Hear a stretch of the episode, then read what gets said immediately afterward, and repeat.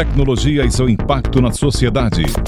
Digital de tudo. Digital de tudo. Com André Miceli.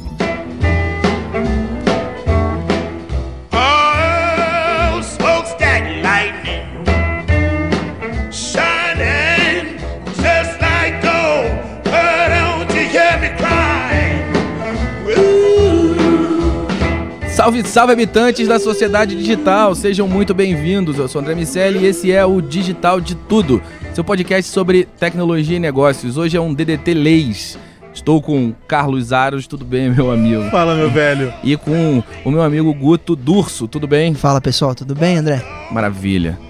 Então, o, Guto, vou te fazer é, uma, uma pergunta. Hoje vamos falar de Estratégia Nacional de Segurança Cibernética. Explica pra mim o que é essa história e o que isso, aonde isso impacta nas empresas, a gente vai conversar aí nessa próxima meia hora.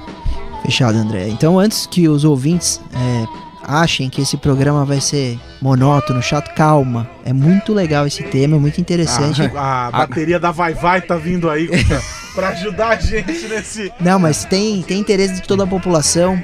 Os Não, é empresários, aquele que é pai, aquele que usa a internet, todo mundo é, tem, tem um impacto essa estratégia, essa política. Mas antes, André, eu per- me, me refleti aqui, né? A gente, tá, a gente tá fazendo digital, então a gente ainda não ouviu a música de entrada. E, E a agora, tradição, então, assim, né? Guto, qual é a música? É isso? É um quadro que a gente vai desenvolver Isso. aqui. Guto, qual, é a música? Qual é a música? Tem Sem uma, fazer três gols, né? Ele pede música sem fazer Sem três fazer gols. três gols. Apesar que na segunda eu joguei e fiz mais de três, né? Acho que eu tenho crédito. Ah, então a é isso. pergunta é: isso estava filmado? A gente arruma o vídeo. A gente arruma o vídeo. A GoPro. Depois que inventaram o deepfake. É verdade. Vou pôr a minha cabeça na, na- no Foi eu rosto do gol Ronaldinho. aqui na, na final da Champions League. Mas ah, eu queria, né, como tradição, desde aquele DDT Leis do Natal, que eu pedi Jingle Bells Rock, um anterior tocou Fake News, aquela música Fake News, que tinha tudo a ver com o nosso programa, foi Fake News. Hoje eu, eu vou pedir Luan Santana. Você acha Nossa. que vai afastar muito? Cara, você, você é bom em pedir música ruim, né, cara? Ô André, que, que música você pediria? Que música... Não, amigo, eu tô contigo, bicho. É, eu acho. eu- Amizade perdoa essas é, a coisas. gente, a gente é amigo. Tá, tá, já tá. Luan fica- Santana? fica Qual que é? a- tranquilo. Só pra entender a relação da, da Estratégia Nacional de, Segurança. de Cibersegurança. Não, não há, não há vínculo nenhum, mas... é só, só, é só que pela beleza fã, mesmo, isso. entendi. É pra, pra aquela, que aqueles nossos ouvintes que são mais novos, as, as mulheres principalmente, vão se sentir bem com esse início do programa. Beleza, então. Bom, então um abraço pro Leão Santana que nos ouve. Leão- Le- Leão- Luan, Luan Santana, eu até que travei aqui, que ouve regularmente o DDT Leis. E, e você. O André vai- gosta tanto do Luan que ele nem conhece o Luan. Não, eu conheço, conheço, conheço. Só foi um- uma falha de, de dicção, Não, realmente. eu, eu tô realmente chocado. Enfim, e pra você agora que tá ouvindo e tá entendendo O porquê que tá Por tocando o Luan Santana Isso. aqui. por que que aqueles segundos iniciais. É, enfim, isso é tudo culpa dele, tá? Então, vamos lá. Qual, Perdão. qual é a Nos música? perdoe por isso. Eu vou deixar pro nosso editor Ah, o escolher Fercil. Então, Fercil, Fercil, você pode escolher, olha que, olha que privilégio. Você pode escolher a música do Luan qualquer Santana uma. que você vai botar na abertura desse DDT Leite. Mas o tema agora, falando sério, né? Claro. Chega de falar de Luan, vamos falar de assunto sério. É, uma, é um decreto que foi aprovado pelo nosso presidente Bolsonaro, agora no último dia 6 de fevereiro, então super recente, que trouxe é, o que o, o governo hoje pensa, e aí sim uma estratégia como política pública, em relação ao uso da tecnologia, André e Aros. Então você pensa que isso demonstra como o nosso governo federal está sim se preocupando com todos esses problemas e essas questões que estão ocorrendo com o uso da tecnologia. Então, desde desses golpes, crimes que acontecem na internet, essas concorrências desleais. Então a gente fala de, de, de empresa, André, principalmente. Olha o que tem acontecido. Nós temos empresas que, vamos supor que você é dono da empresa é, Infobase. Infobase. Infobase. Então eu sou o André, André é CEO aqui da Infobase e eu sou concorrente da Infobase com a Info é, Tech, Infotech. E eu quero que os clientes do André me, me, me encontrem na internet. Então eu vou no Google e pago os AdWords, as palavras-chave Infobase para me acharem. Uhum. Isso tá certo, André? Não só não está certo, como é crime, concorrência desleal, uso indevido de marca. Então, demonstra como o governo federal também precisa atuar é, no sentido de ajudar nessas questões a inibir esses crimes que atingem empresas, que atingem pessoas físicas, que atingem todo mundo que usa a internet. Então a gente está falando de uma boa parte da população, salvo engano, na última pesquisa aí da, é, de, de análise de quantos brasileiros estão conectados, eu afirmo aí com certeza mais da metade da população tem acesso à internet, o que não é muito, mas é muita gente. Então tem muito problema e o governo demonstra aí estar preocupado, apresentando essa estratégia nacional de segurança cibernética, que aí vai é, é, estimular o legislativo a criar leis contra os cybercrimes, estimular o executivo a incluir nas escolas a questão de educação digital. Então imagina se a nossa geração é, que nasce é, de, inserida nesse mundo digital estiver estudando sobre os riscos, essas questões da internet desde de quando está em formação, desde o colégio. Isso terá um impacto até na política, até no futuro do Brasil, porque aquele indivíduo amanhã será um político, será um empresário, será alguém que vai fazer a diferença é, no, na história do Brasil. Então, essa, essa estratégia nacional, essa política é importante sim, super importante.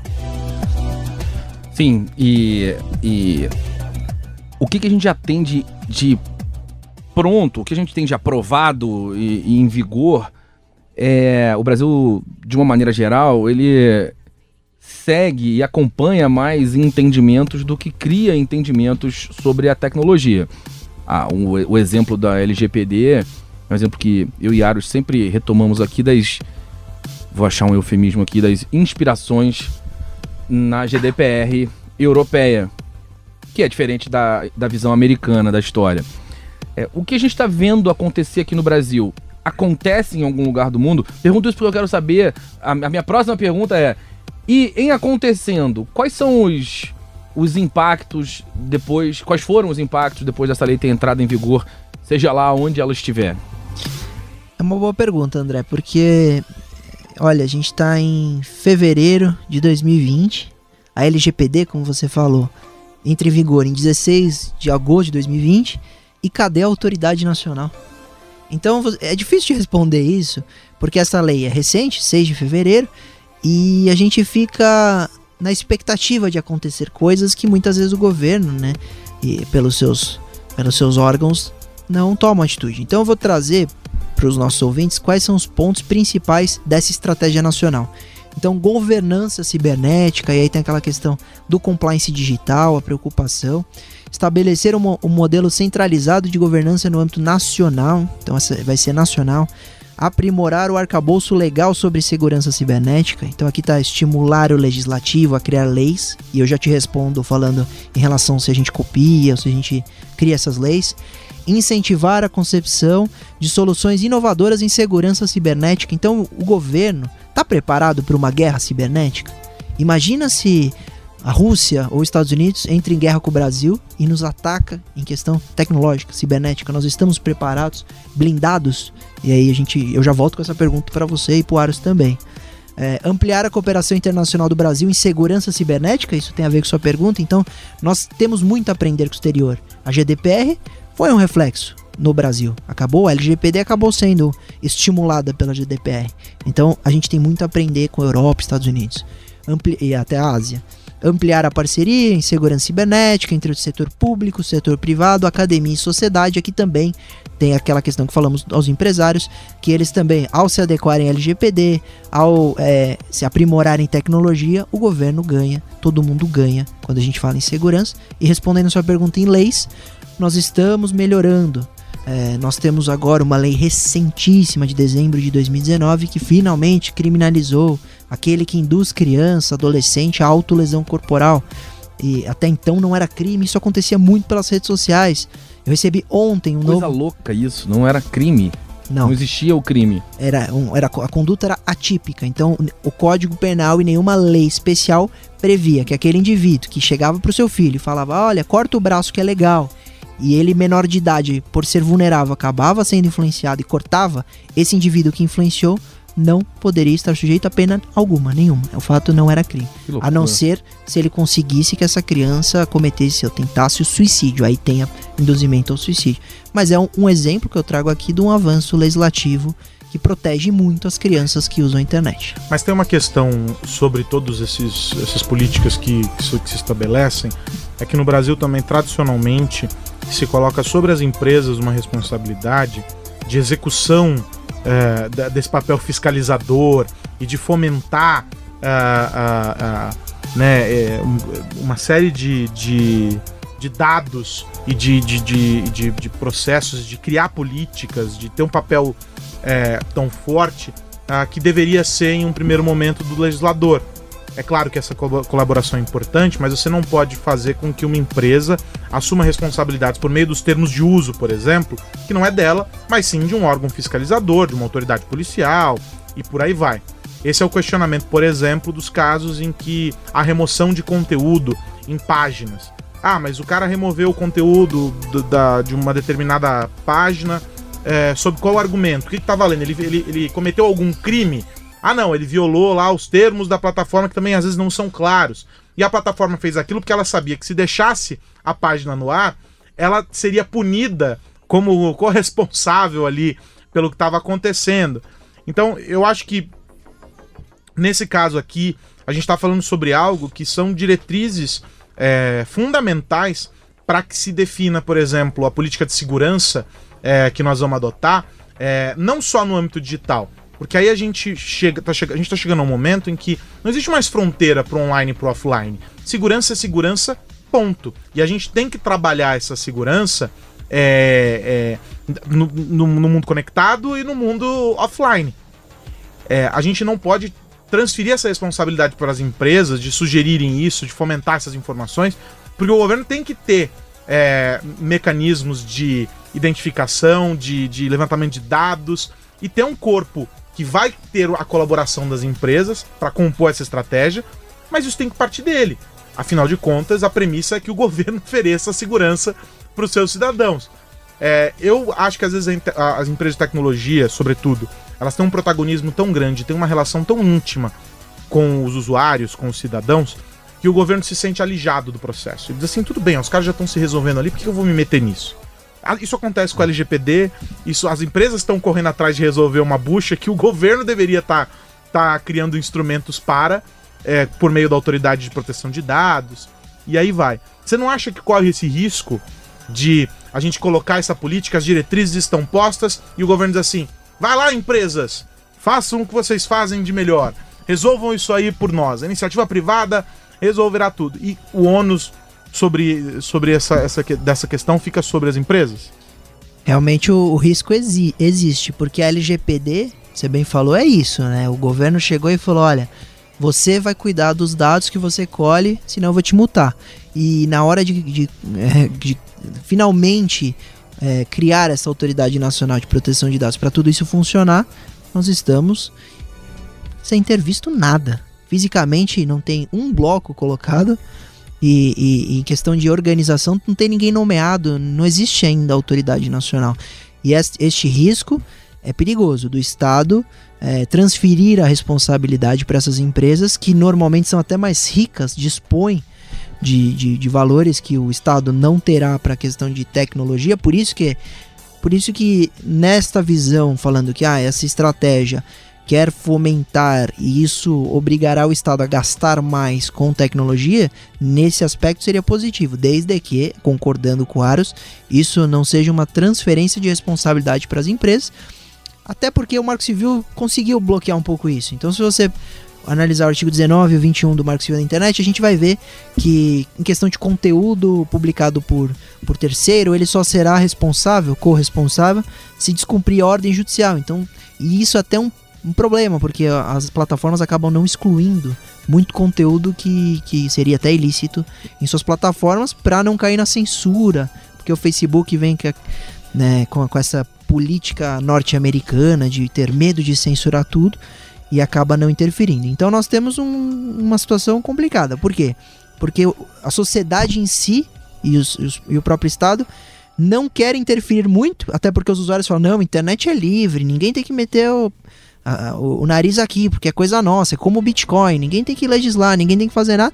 E em contrapontos, falta, falta, contraponto, falta a segurança, porque a partir do momento que não há lei, que aquilo se torna um ambiente é, sem controle nenhum, nós acompanhamos essas barbaridades. Inclusive, é, nesta semana, agora de fevereiro, o STF está em audiência pública debatendo exatamente sobre se as- os sites precisam fornecer os dados para aqueles juízes que é, determinam é, se esta determinação precisa estar adequada às normas internacionais, acordo internacional, ou se basta esse juiz falar Facebook, me dê os dados de IP de tal usuário e ele teria que dar, que é o que, na minha opinião, está certíssimo, corroborando o que disse o nosso ministro Sérgio Moro ontem na audiência pública que debateu sobre isso é, no STF. Então, se nós dependermos de acordo de cooperação internacional, nós estare, estaremos caindo no mundo mais criminoso online, com mais crimes virtuais, porque será muito mais difícil a investigação. Porque o juiz vai falar, quero o IP, e aí a, a empresa vai responder, olha, eu não vou dar, porque esta ordem sua não está de acordo com o acordo de cooperação Mas isso já é o que acontece hoje, em determinados casos. Por exemplo, um pedido de, de, de acesso a, mensagens de um investigado, eh, mensagens no WhatsApp de um investigado por um, um crime X. Eh, esse pedido ele não é feito diretamente ao WhatsApp aqui no Brasil. O- o- esse, esse pedido ele tem um, um- um trânsito, porque esses dados não estão aqui. Quando chegar lá, depois de todo o processo, quando chegar lá, o WhatsApp ainda diz assim: eu não posso te dar essas informações. Elas são criptografadas na ponta e na outra ponta. Eu não tenho acesso ao que está nas conversas, só o que está no dispositivo do usuário. Por isso que o STF está debatendo isso. Se, por exemplo, o juiz pode oficiar diretamente a, o WhatsApp Brasil, que tem com certeza uma sede aqui, Facebook Brasil, e se ele precisa falar, responder, ah, não, eu não tenho esses dados, ou se ele tem que acionar a sua sede nos Estados Unidos, isso, Pedir esses dados de isso. pronto. E aí sim cumprir, cumprindo a ordem judicial, que é o que diz o ministro, é o que eu corroboro, e é o que vários especialistas nessa área estão defendendo. Agora, essa, essa, esse desenho, o, o, o- caminho de validar com a presença local nem sempre vai ser possível.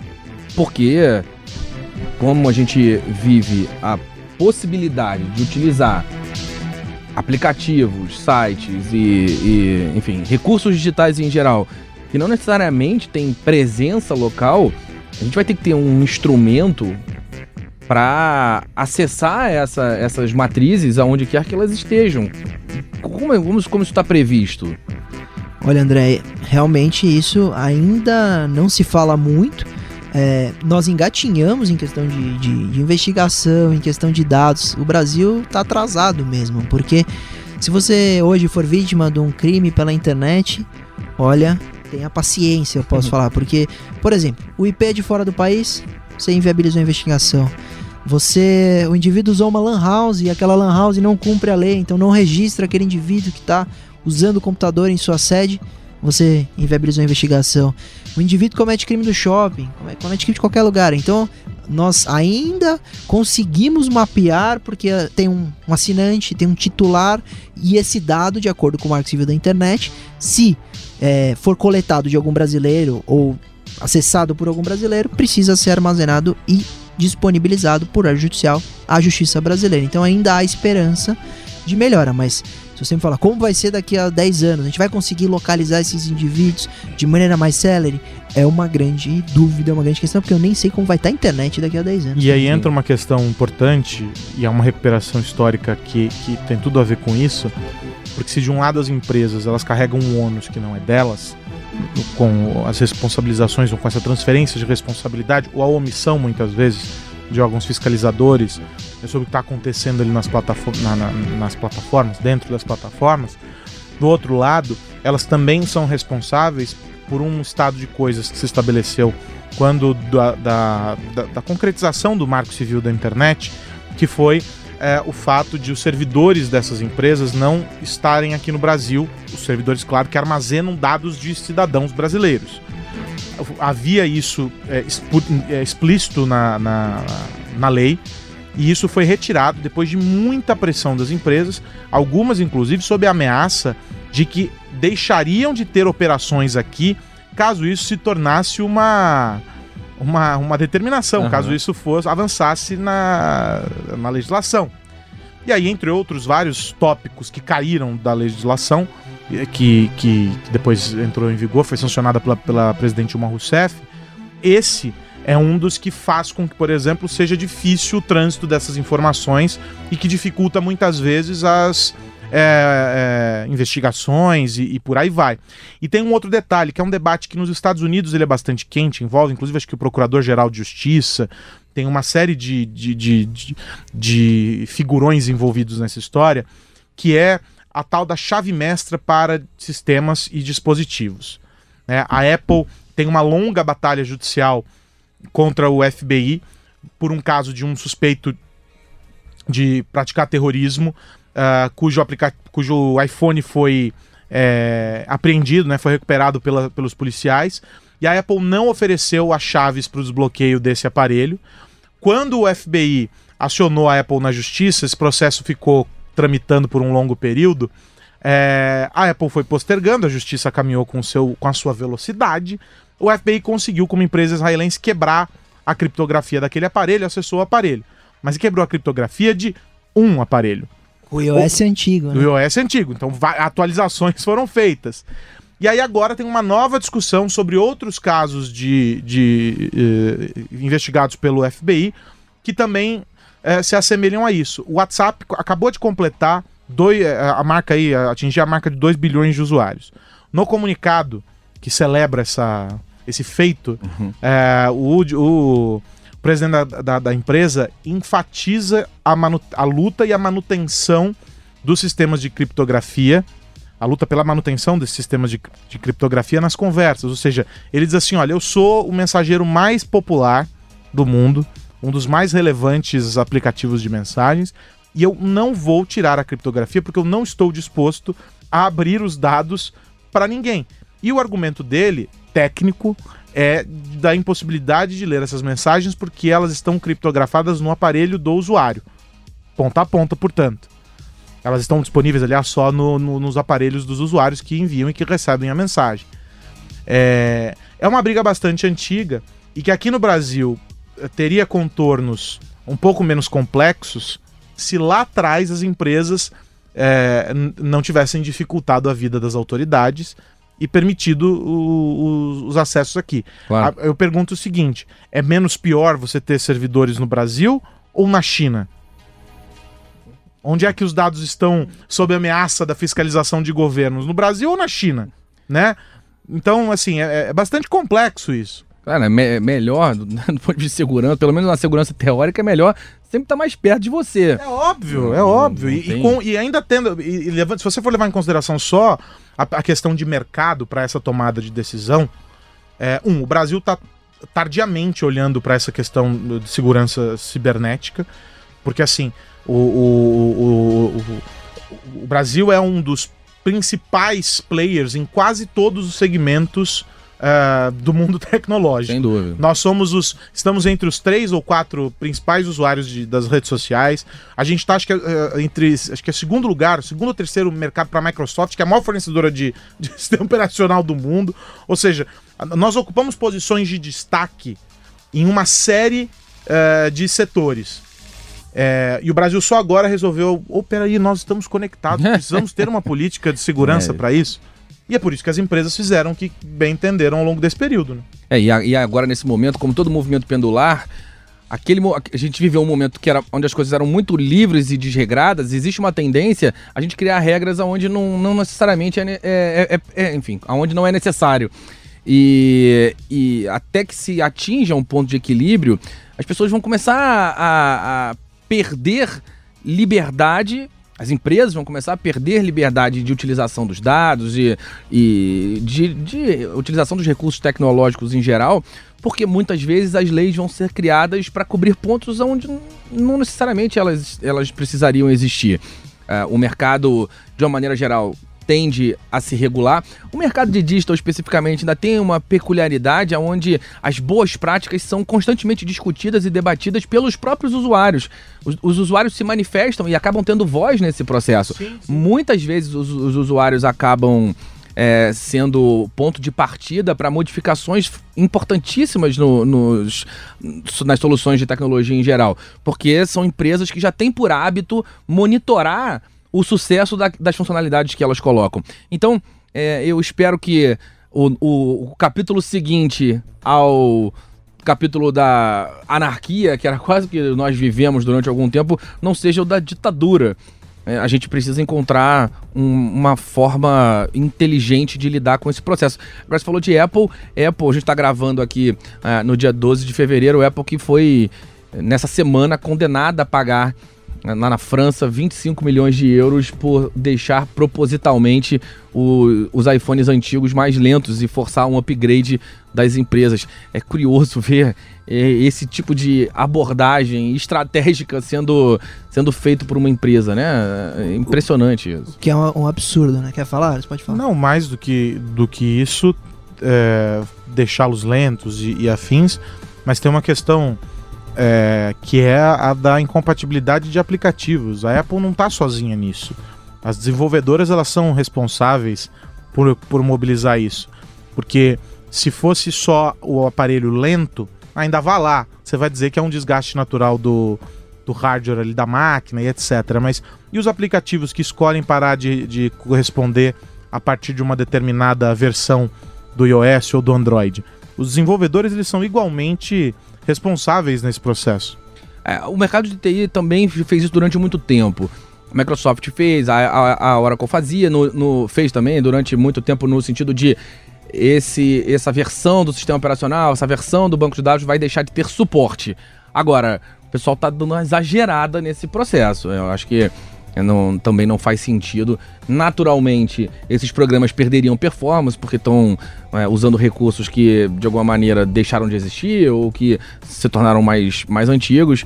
E os- as novas versões dos aplicativos e soluções passariam a não funcionar corretamente já naturalmente, porque à medida que os recursos tecnológicos vão sendo lançados, Fica ultrapassado. é, e você vai acessando esses recursos nativamente Como a TV. com- E isso é natural. A, a tecnologia faz a, a, a oxigenação necessária já. Naturalmente isso acontece. É, me- eu acho muito estranho ver essas empresas gigantes forçando esse tipo de, de situação. É bastante desagradável isso. E negligenciando tecnologia, né? Porque se você pegar o iPhone, sempre as outras empresas eh, traziam uma iniciativa ou uma novidade tecnológica, ah, é prova d'água, tem uma câmera melhor, e a Apple sempre guardando o que eu duvido que não tinha capacidade na venda daquela versão para uma próxima versão, para uma próxima versão. Eu já ouvi de analistas de mercado a seguinte explicação para isso. É... Como Samsung, por exemplo, opera com dif... A Apple não, porque ela tem dois, três produtos no mercado e ela trabalha com eles ao longo daquele ano e tem um esgotamento daquilo. Mas Samsung e outras fabricantes que têm categorias diferentes para produtos costumam guardar o melhor para o produto premium. Dois, três anos depois, quando aquela tecnologia ficou barato o suficiente para chegar numa categoria intermediária ou numa categoria de entrada, eles começam a colocar. Então, é, sei lá, em um intervalo ali de 3 ou 4 anos, a gente consegue olhar é, que o produto de entrada que está chegando naquele momento é, tem uma câmera tão boa quanto o aparelho que, tá che que chegou no mercado dois anos, três anos antes.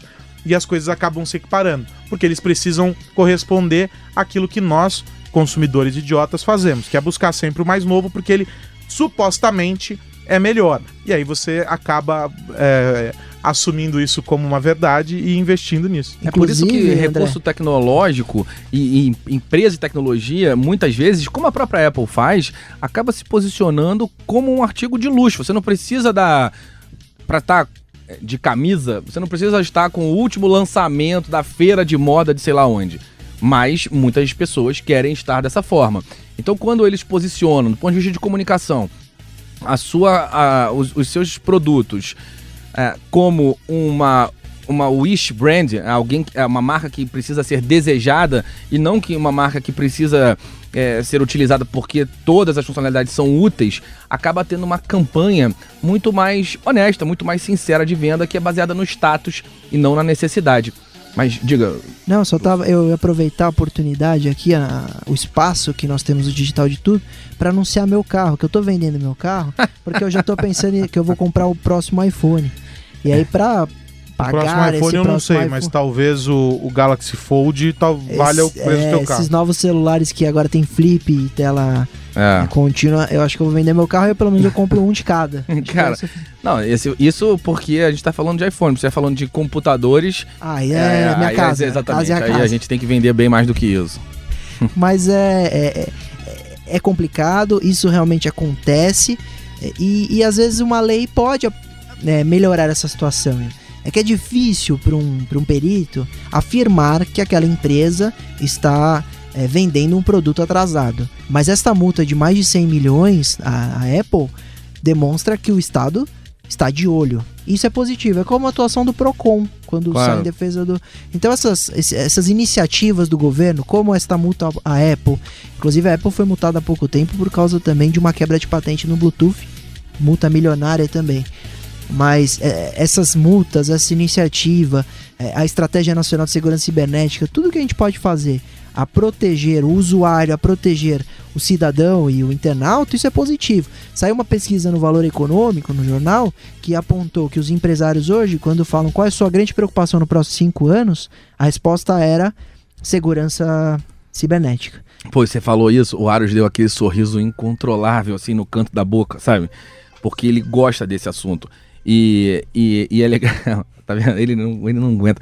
Quando a gente fala de segurança cibernética, esse cara, ele é um, um baluarte da... da, da Sou um grande da- defensor. É, não, e eu, eu acho que, que é importante mesmo que esse assunto discu- seja discutido. Eu fico, tô brincando com o Aros, mas é, ele levanta recorrentemente esses temas e, e, E, e André, acho custa mais isso barato, custa mais barato essas empresas hoje investirem em prevenção do que amanhã correr atrás de prejuízo. Você sabe que eu- Porque eu, se for vítima de um ataque de ransomware e tiver o servidor criptografado, custa muito caro para recuperar. Não, mas você sabe que o Eugene Kaspersky tem um, um- uma filosofia a esse respeito, que é a seguinte: o teu investimento em segurança tem que ser de, é, de tal monta que quando o criminoso vai promover um ataque, ele vai considerar o quanto ele vai gastar para promover o ataque versus o quanto ele poderia potencialmente obter de lucro com aquele crime.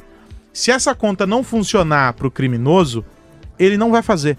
Ou seja, você tem que investir em uma quantidade em que você tenha o, o- a segurança 360, né? Você tem Claro. todos os termos que se queira usar aí para dizer isso, que a, a, a- que é o que o Eugene Kaspersky já há algum tempo vem manifestando, que é um dos, uma das mensagens que os executivos da Kaspersky pregam por aí é, é, na mídia e para clientes do- sobre o volume desses investimentos. Uma pena é que as empresas continuam pensando segurança e governos também continuam é, pensando segurança enquanto produto, como se você fosse pegar lá numa prateleira e, e- e colocar para funcionar. E segurança é solução. Inclusive quando se fala sobre uma política, né, uma estratégia nacional de segurança, etc. Você tem que moldar ela à cultura. Então a segurança nesse caso, ela não é só segurança. Ela é segurança, ela também é cultura, ela também é comunicação, ela também é educação, porque você tem que cruzar todas essas frentes para que o esforço seja conjunto. Senão você está trabalhando lá num monte de papel que ninguém nunca vai ler e não foi para uma escola para falar sobre cyberbullying, para falar sobre senha, por exemplo, coisas básicas que você pode tratar na, na formação do indivíduo Claro. e que vão eh, ser eh, muito bem aproveitadas como ferramentas para a vida ao longo da existência desses caras. Né? É, a gente tem um governo agora que é, tá mais atento a essas questões digitais. A gente já conversou aqui no DDT, já conversamos no Sociedade Digital, também com o Luiz Felipe Monteiro. É, ele tem tocado muito bem a, a, a questão da, da, da digitalização do governo e dos desdobramentos disso na sociedade. É claro que acaba tendo uma ação restrita no que diz respeito a essa a- é, abrangência social mesmo, é, ele consegue gerar muito mais facilmente os benefícios para a nação. Essa semana fizeram um novo registro de preços, vão diminuir aí em até mais ou menos 25% os custos de aquisição com novas tecnologias. O governo está atento a esse processo. A gente já, já conversou com ele várias vezes sobre o, o modelo de disponibilização dos serviços para o cidadão. A questão é que a gente não está mais falando só da esfera digital. Quando a gente fala sobre isso, é, sobre a segurança, sobre educar desde cedo, a gente está falando de educação.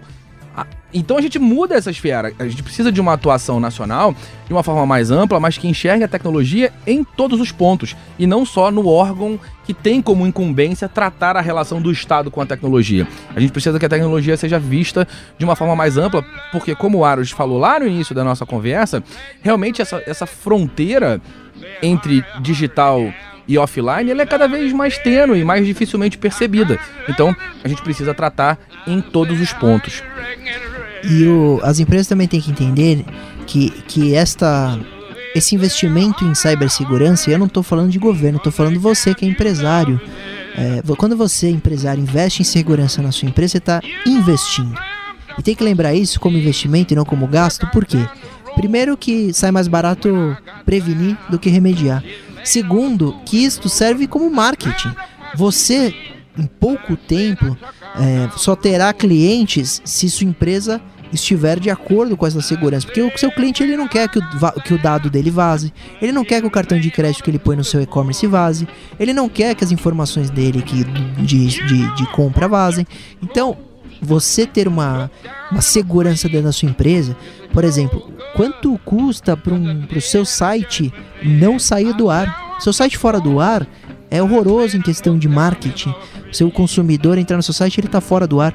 Tudo isso nós estamos falando de segurança preventiva.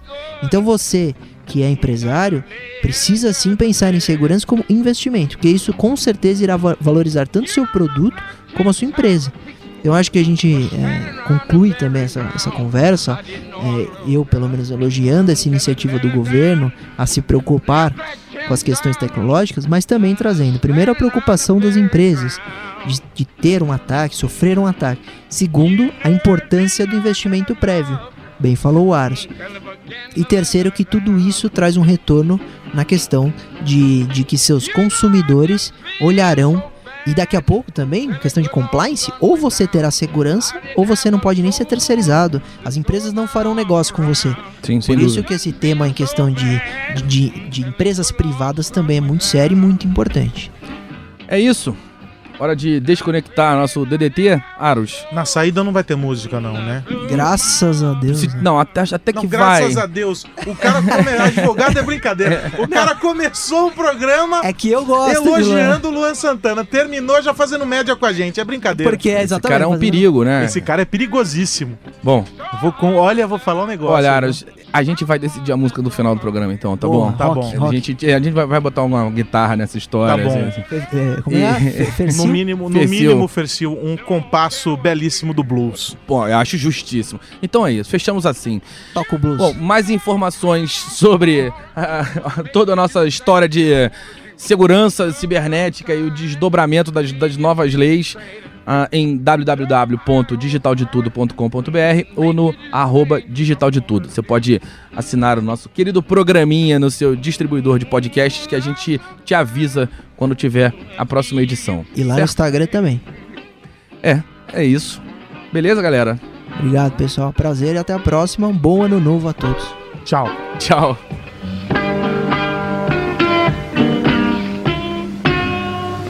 Blues. Tecnologia e seu impacto na sociedade. Digital de tudo. Digital de tudo. Com André Miscelli.